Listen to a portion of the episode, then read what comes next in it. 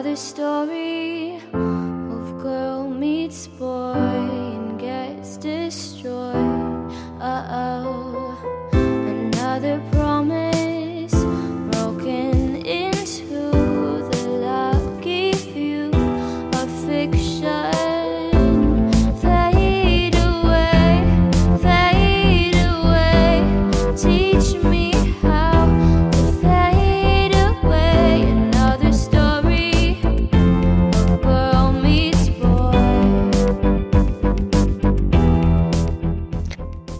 Hello，各位听众，您现在收听的是 FM 幺零六点九路人电台，男孩的复数是 gay。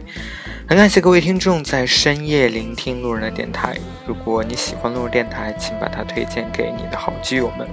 如果你想跟路人有进一步的互动，可以关注路人的微信公众号。那联系方式呢，都在节目简介当中。路人期待与你们的相遇。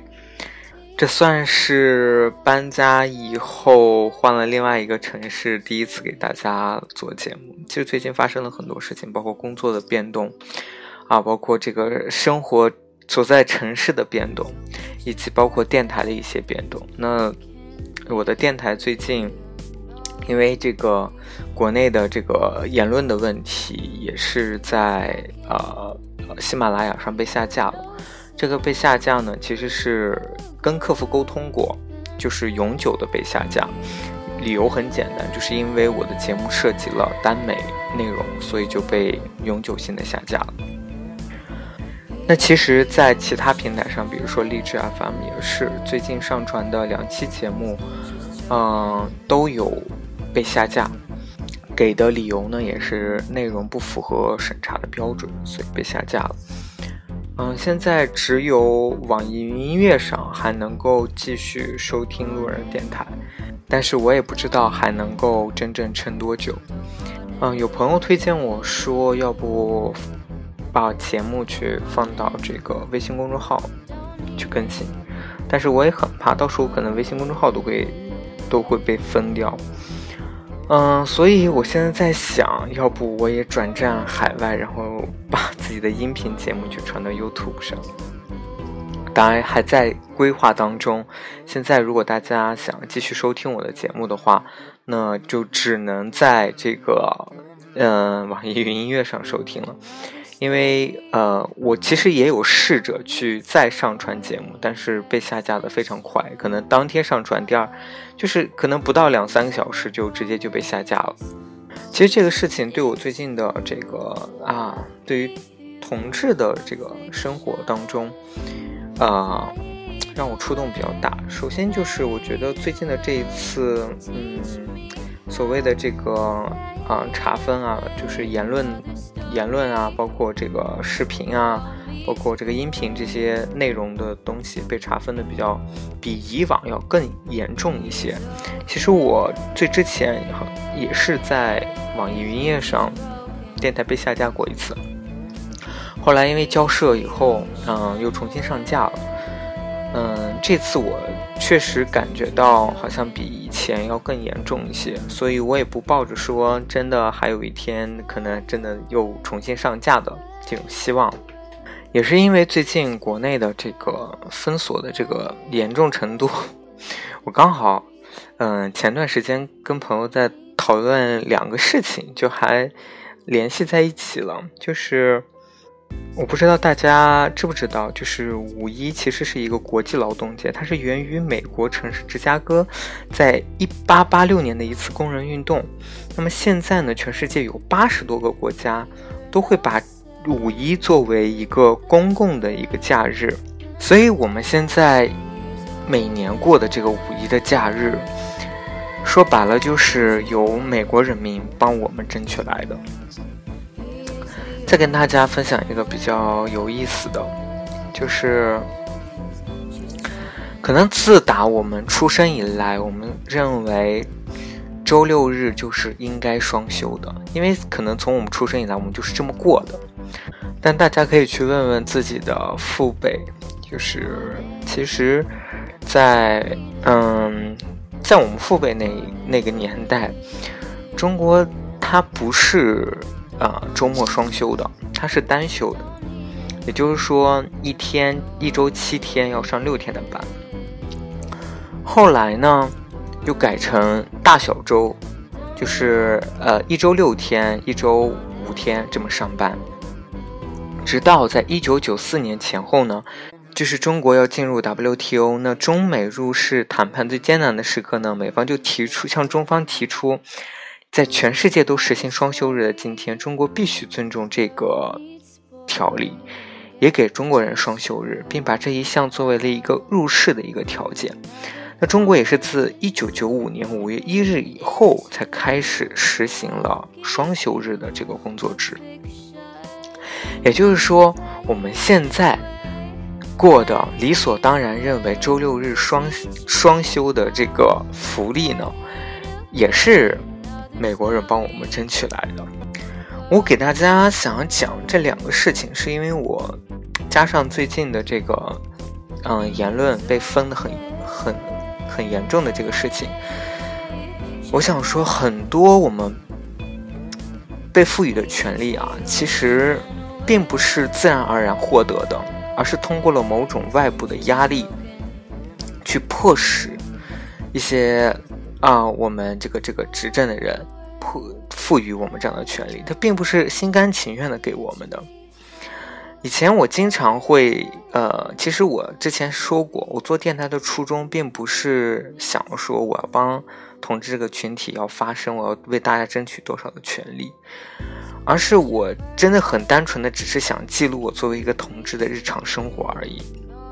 我没有那么大的远大抱负，说我要为这个同志群体要怎么怎么怎么样，其实真的是没有的，但是会想一想那些。愿意在网络上帮同志群体发声的那些人，当他们能够勇敢的去发声的时候，终于引来一些公众的关注的时候，新浪微博却把你炸号了，让你从此消失在公众的视野里面。前段时间好像有三件事情闹得比较，就是啊，好像大家关注的比较多吧。第一个就是那个公务员，同志公务员。那个写遗书的那件事情，还有一个就是呃，啊，也是在微博上发声说，即使承认了跟领导承认了，啊自己是 gay 的身份，他的女领导依旧在骚扰他的这个事情。呃，还有一件我记不太清楚了，好像是有三件事情在这个网络上热议比较多的，但是最后呢，这三件事情殊途同归。最后，他们所有的微博的这个账号都被查封了。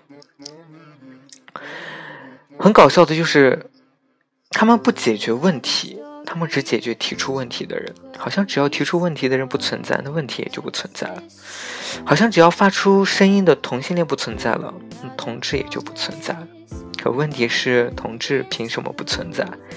同志凭什么被消失了？前两天啊，这个。嗯，台湾通过了这个同性恋这个婚姻合法的这个制度，大陆的这个官媒也开始在报道这件事情，并且说啊，我们确实应该支持这个多元化。我们很开心能够看到这个台湾已经通过了这条法律，在这方面我们要啊沾这个台湾同同胞的这个光。想说这个是我们，嗯，中国人民的一个大的进步。然而，在我们内地，这么多的关于同志的发生却被消失殆尽，被消失殆尽。所以，我觉得这个事情真的是很打脸的一件事情。每一年的。同性恋骄傲大游行，游行队伍里都会穿，就是有很多衣着妆容都特别出格的男生。他们有的妆容很夸张，有的会穿着小泳衣就出街，有的会装扮成艳丽的女装，有的甚至奇怪到你都看不出来他们扮的是什么。每每到了这种时候，就会有人跳出来说：“难怪世人要歧视同性恋，看看这些妖魔鬼怪的样子，不被歧视才怪呢。”这种论调并不只存在异性恋群体，甚至广泛于存在于我们同性恋群体中。他们说：“为什么不能安静低调的过自己的小日子？为什么不能打扮得得体出门上街？为什么要败坏同性恋在世人眼中的形象？这些论调乍一听起来好像非常合理，但其实也很荒谬。因为同性恋大游行的意义原本不是为了展示得体、展示模范，同性恋大游行的意义就在于告诉你，你即使是一个奇怪的、和其他人都不一样的人，你也应该骄傲地昂起头。你喜欢扮女装，你喜欢露肌肉，你喜欢化大浓妆，这些通通没有关系。不管你想要成为一个什么样的人，只要你没有违法犯罪，只要你没有伤害他人，那你就应该骄傲地抬起头生活。如果所有人都安静低调地过自己的小日子，那根本就不会发生什么十强运动，根本就不会有人站出来争取你原本应该有的权利。一九六九年六月二十七日。七个便衣警察和一个身穿制服的警察进入了十强酒吧，声明要调查酒精饮料的许可证。他们清空了酒吧，而客人们就留在外面的人行道和街道上。酒吧外面的人开始向警方投掷硬币，嘲讽警察滥用权力、敲诈勒索的行为。冲突随即爆发，警察开始用警棍殴打拒绝逮捕的人。很多人被打伤，一些男同性恋者被抓出来挨个殴打，人群就这样聚集起来，不断有同性恋者前往石墙酒吧，人们开始唱着同性恋的力量的歌曲。类似的示意抗议活动持续了整整五个晚上，在这一天，十强运动就这么爆发了。十强暴动也是美国同性恋平权史上的一个转折点。在十强暴动发生之前，美国从司法制度到社会氛围都极其的歧视同性恋，而对于同志平权，采取非常漠视的态度。早期同性恋群体更多采取所谓的融合政策，他们将大部分精力用于向公众解释同性恋并非精神疾病。这些方式不仅收效甚微，也本身得不到大多同性恋者自身的认可。但在十强运动爆发后，美国的同性恋者终于意识到，沉默和妥协是没有用的，唯有积极的争取自身的权利，才能被尊重。而五十年后的今天，台湾通过了同性恋婚姻合法的这个制度，所以如果你不站出来，你不仅不可能拥有任何小日子，甚至你想要认识另一个同性恋。都还得偷偷摸摸的去公园厕所里，去阴暗的角落里，是那些走上街头的人为你争取了好好恋爱、好好生活的权利，你现在却要指责他们衣着夸张、败坏同性恋的形象吗？我常听到的还有另一种论调，认为搞同性恋可以，私底下偷偷搞，没有人管你，又要游行又要争取权利，就是我们的不对了。他们认为国家对于同性恋其实已经很包容、很宽容了。他们觉得世上还有其他国家在处同性恋死刑的呢。他们现在还能正常的生活、上班，我们还有什么不满意呢？我们又凭什么还要争取婚姻和平权呢？我们就偷偷摸摸的去搞同性恋不行吗？我们就别让社会大众看到不行吗？不行，因为凭什么？凭什么只是谈恋爱却不被别人看到？凭什么只是想结婚就永远都不可能？凭什么连自己喜欢谁都不能大大方方的在阳光下面？凭什么？一个人只是想要谈恋爱，只是想要上街和爱人拉手，只是想要没有顾忌的说出自己的喜欢的人，这些凭什么要偷偷摸摸的进行？所以也是到现在，我的电台被下架了。我才意识到，说可能我们想要的岁月静好的日子其实是不存在的。任何的权利想要去争取到，都是以某种被迫的形式赋予的。这种运动肯定会伴随着流血牺牲，一定不是以一种和平的方式而争取到的。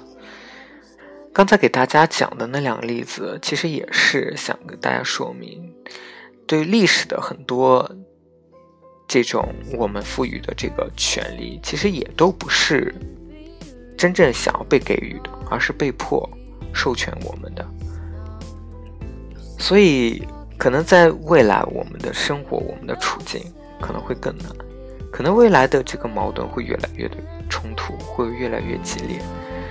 我相信，可能一定是在未来有一场很大的外部因素而促使，或者说被迫，让我们得到了某些权利。所以我特别想说，可能作为同志的我们，在未来的生活当中，尤其是在国内这样的环境当中，可能会越发的艰难，越发的不容易去发生。好了，各位听众呢，今天这期节目呢就录到这里。再次感谢各位听众在深夜聆听路人的电台。晚安喽，各位听众。